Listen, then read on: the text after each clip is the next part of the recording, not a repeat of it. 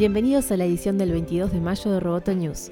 Este podcast es presentado por Mundial, estudio de diseño e identidad visual. Vamos con las noticias. El fundador de Facebook se reúne hoy con varios eurodiputados en Bruselas para debatir sobre la protección de datos en la red social. El encuentro que iba a ser a puertas cerradas será finalmente transmitido en directo en Internet, según anunció el Parlamento Europeo luego de ponerse de acuerdo con Mark Zuckerberg. El CEO de Facebook será recibido un día después en París por el presidente francés Emmanuel Macron con 50 directivos de grandes empresas del sector digital. Esta visita a Europa ocurre días antes de la entrada en vigor el 25 de mayo del Reglamento General de Protección de Datos Europeo que obliga a los grupos que operan en Internet a adaptar sus condiciones de uso. Según la comisaria europea de consumo, Vera Jourova, el caso Cambridge Analytica hizo abrir los ojos en la Unión Europea sobre cómo Internet ha revolucionado las campañas electorales. Aunque rechazó que la Comisión Europea vaya a proponer normas para regular las campañas electorales en los países miembros, celebró que el escándalo de la red social haya aumentado la conciencia sobre la privacidad y la protección de datos. Si el caso Cambridge Analytica resulta ser el que nos ha empujado a los políticos a plantearnos estas preguntas, habrá hecho algo bueno por la gente, dijo. Twitter decidió cambiar toda la plataforma de imágenes y usar su propio servicio llamado Twimoji.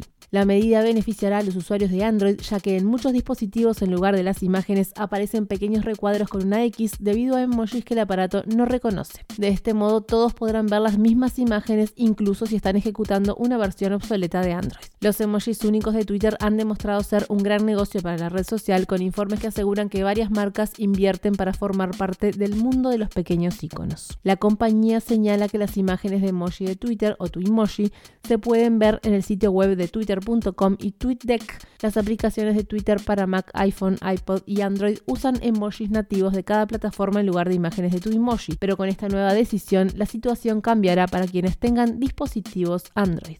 Hoy serán lanzados los satélites gemelos que van a vigilar el ciclo del agua en la Tierra. Los dos satélites de continuación de la misión de recuperación de gravedad y clima, Grace FOW, viajarán junto con cinco satélites de comunicaciones a bordo del cohete Falcon 9 de SpaceX. El despegue en el complejo de lanzamiento espacial de Vandenberg, California, está programado para las 19.47 GMT. Grace FOW es una misión de colaboración de la NASA y el Centro de Investigación Alemán para Geociencias, y la misión va a continuar el trabajo de la misión Grace, la que observó el movimiento del agua y otras masas alrededor de nuestro planeta y midió el cambio de gravedad con mucha precisión.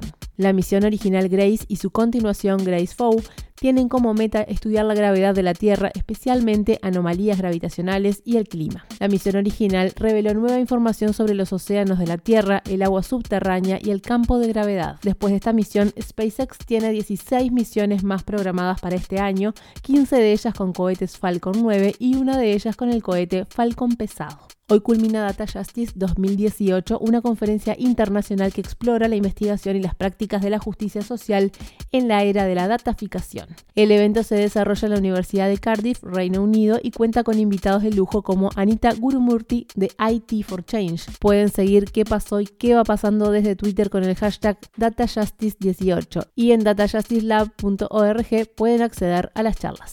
Roboto News es parte de Dovcast. Te invitamos a seguirnos en www.amenazaroboto.com, arroba amenazaroboto y facebook.com barra amenazaroboto. Hasta la próxima.